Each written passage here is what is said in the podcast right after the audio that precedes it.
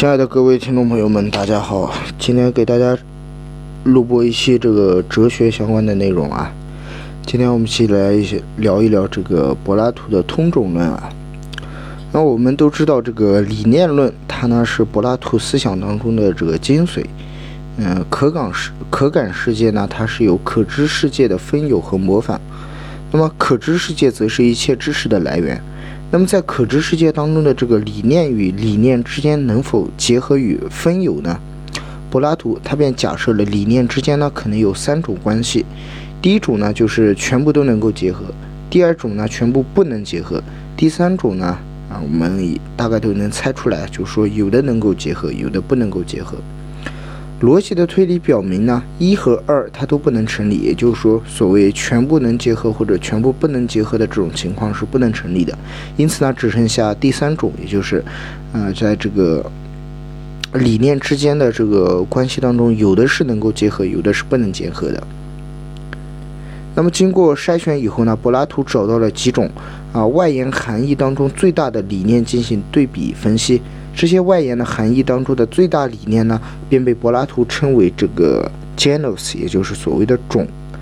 对种和种之间的结合呢，就与这个分有关系的呃论证，呃，就形成了我们今天的这个主题，也就是通种论。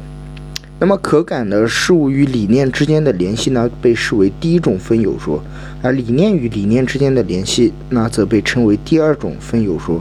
理念之间的结合呢，也就意味着理念之间存在着这种所谓的分有关系。外延含义，它最大的理念呢有三足六种，分别是存在与非存在、动与静、相同与相异。啊，我们分别来看一下。第一种，存在与非存在。当我们说到某物是非存在的时候，其实说明它已经存在了，因为它分有了存在。这时呢，就可以推论出某物是存在的。也是非存在的，即存在是非存在的，那么非存在呢也是存在的，存在和非存在呢并不完全相斥，只是相异而已。我们就可以用相互结合与同一事物中的这种观点来啊理解这个存在与非存在。再看第二二种，第二种是运动与静止，运动与静止它能够相互结合吗？柏拉图认为它们之间呢不存在结合关系，因为运动。啊，运动者呢，它就不是静止的，而静止者呢，也就不是运动的。那么从理念的这个范畴来讲，运动和静止它是不能结合的。不过，单纯就所谓的静止和运动的这个概念而言的话，运动这个概念它本身是不会变化的，可以说运动本身是静止不动的。那么这就是第二组啊。再来看最后一组。最后一组是相同与相异。相同与相异呢，我们啊都能够理解，它彼此是不能够统一的啊。不过相同与相异，它们却是与自身相同的，与其他理念是相异的。那么同理呢，其他理念与其自身是相同的，啊，与别的理念是相异的。因此，相同与相异，它是既对立又统一啊，是相互可以结合的这样一组关系。最后呢，存在与非存在跟动静同意之间又分别有什么联系呢？我们进一步看一下啊，存在它呢又称为视者，视者它是可以动的，也是可以静的。那么逝者它便与自身相同，与其他相异，因此呢，存在与动静同意之间啊，它是可以结合的。那么非存在呢，又被称为不是，或者说动不是静，同。不是意识，也就是说动静同意，它都与非存在是有一定关系的。于是呢，就推论出存在、非存在，它与动静同意，它均有渗透与结合的这样一层，啊，相互联系的这种关系。那么柏拉图所提出的这个通种论的初衷呢，是为了反驳这个啊艾利亚学派这种。此前提出来的僵化的这个存在论，因为巴明尼格他的观点呢是只有存在而没有所谓的非存在。那么以上的六种理念之间的关系论证呢，便证实了种它在本质上是相通的。他呢批判了当时的智者派空洞的这个辩证法，并反驳了艾利亚学派的存在论。通种论第一次在西方思想史中讨论了所谓的范畴问题，确立了理念的对弈统一关系啊，从而为这个辩证思维的发展呢做出了重大的贡献。啊，继续来看这个通种论啊，我们进一步了解一下。那么一般的这个百科类的资料，或者说我们具体的就是这个百度百科，它是这么解释的：他说，通种论它是古希腊哲学家柏拉图的哲学术语。柏拉图他的理念论当中呢，包含有辩证法的成分。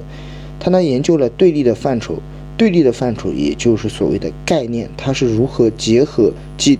如何统一的呃这样一层问题，从而提出了所谓的通种论。嗯，我们简单看一下它的这个简介啊，在这个智者篇当中呢，提出了三对最普遍的种，也就是所谓最普遍的理念。那从这句话来看呢，种和理念就是等同的概念。呃，这三组理念呢，我们其实刚刚也提到啊，就是存在与非存在，动与静，同与异。那这份资料呢，他就提出来这个所谓的三层理念或者三对，呃，普遍理念或普遍的种，它的这个出处呢是在这个智者篇当中啊。那么在这本书当中，他提出存在与非存在，动与静，同与异，啊，这个这三组概念它们的不同和结合之处，首先是存在与动静的概念的不同。嗯，他说两者是相互区别的，但是呢，存在既然它是存在，呃，它就不是动的，所以是静的。存在既然是存在，它就不是动的，呃，所以就是静的，或者说是又动又静的，什么呀？因此呢，二者又是相互结合的。当我们说动不是静。同时不是意识，就是说动静同意，它都可以与非存在相结合。哦，哦，因为不是呢，在此处它就演变成了，或者说直接等于了非存在，所以说呢，它们既是存在又是非存在的。于是呢，他便得出了存在就是非存在的这样一组第一个结论。那么柏拉图呢，正是从这种思想出发呢，啊，不同意他此前的这个巴门尼德他的只有存在而没有非存在的这个形而上学的观点。他说，我们此刻呢，不得不大胆的攻击家父的话，此处家父就是指这个巴门尼德啊，我有必要替自己辩护，把我的。父亲巴门尼德的哲学拿来估量一番，并力图力图证明非存在既是一种存在，反过来呢，存在也是一种非存在。呃，这个呢，文献出处是在这个《泰阿泰德篇》智术之诗第一百六十九页。柏拉图的这些思想呢，虽然呃听起来或者讲起来都是十分晦涩，不过对以后的这个哲学家，特别是黑格尔呢，有着很大的影响。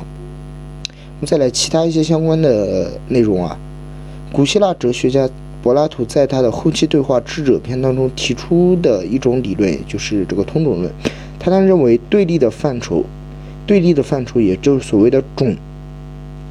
啊，再再再理解一遍啊，所谓对立的范畴呢，就是种，它们之间是既有区别又有联系的啊，或者说它们是相通的。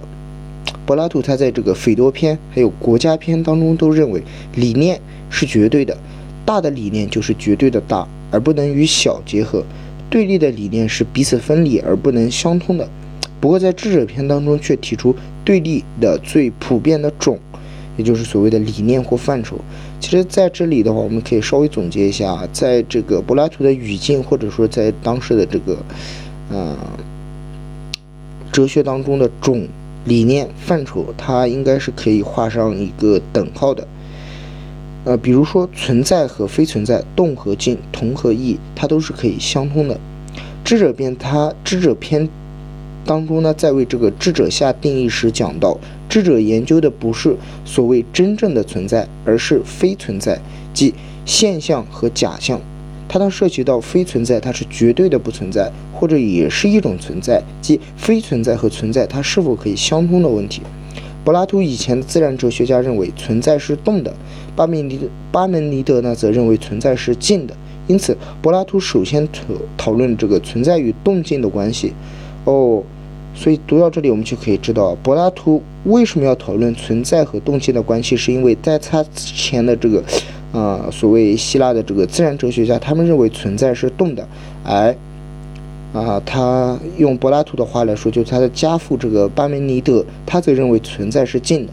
所以柏拉图首先在这个智者篇当中呢，第一个讨论的这个种或者范畴或者对立的范畴或者概念呢，就是这个存在与动静的关系啊。他呢认为动和静它是彼此对立的，即动不是静，静不是动。存在呢，既不是动，也不是静。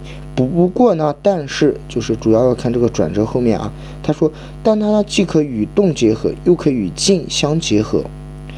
嗯，注意它这个措辞啊，是结合，不是说呃，就是与它相等或者怎么样。它是可以与动静相结合，可以分别与动或者静相结合。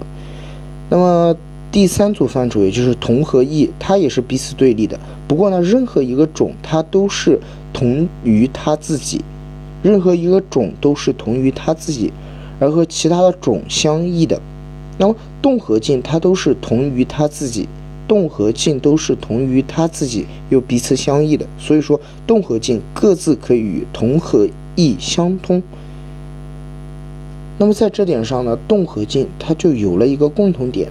即它们可以彼此联系，这样一来呢，存在、动静、同意，呃，这五个种之间，它就彼此区别又相互联系了。所谓非存在呢，就不是巴门尼德所说的绝对的不存在，即无，它只是不是存在，即和存在相异的。如动不是静，它是非静，相对于静而言，它就是一种非存在；而静呢，相对于动而言，也同样是一种非存在。其非存在，它是异于存在的存在。哦，这句话总结的很好啊！非存在，它是异于存在的存在。其非存在就是一种存在，也是一种存在。非存在和存在，它在这个意义上就变得相通了。那么，这种非存在不是绝对的，而是相对的。这是一种相对的非存在的理论。柏拉图的这种通种论和他原来的理念论相比呢，就啊更接近于辩证法。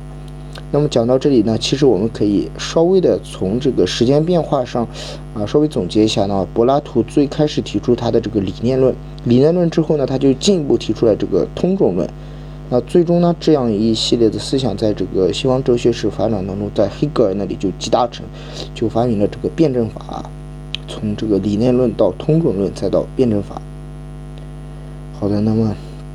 将近这个十分钟的时间啊，简单给大家讲了一下这个柏拉图的通种论。我个人呢也是第一次接触这个概念啊，迷迷糊糊的就读了一些资料。大家有什么问题的话，可以在这个节目下方留言啊，也可以猛烈的把我批判一番。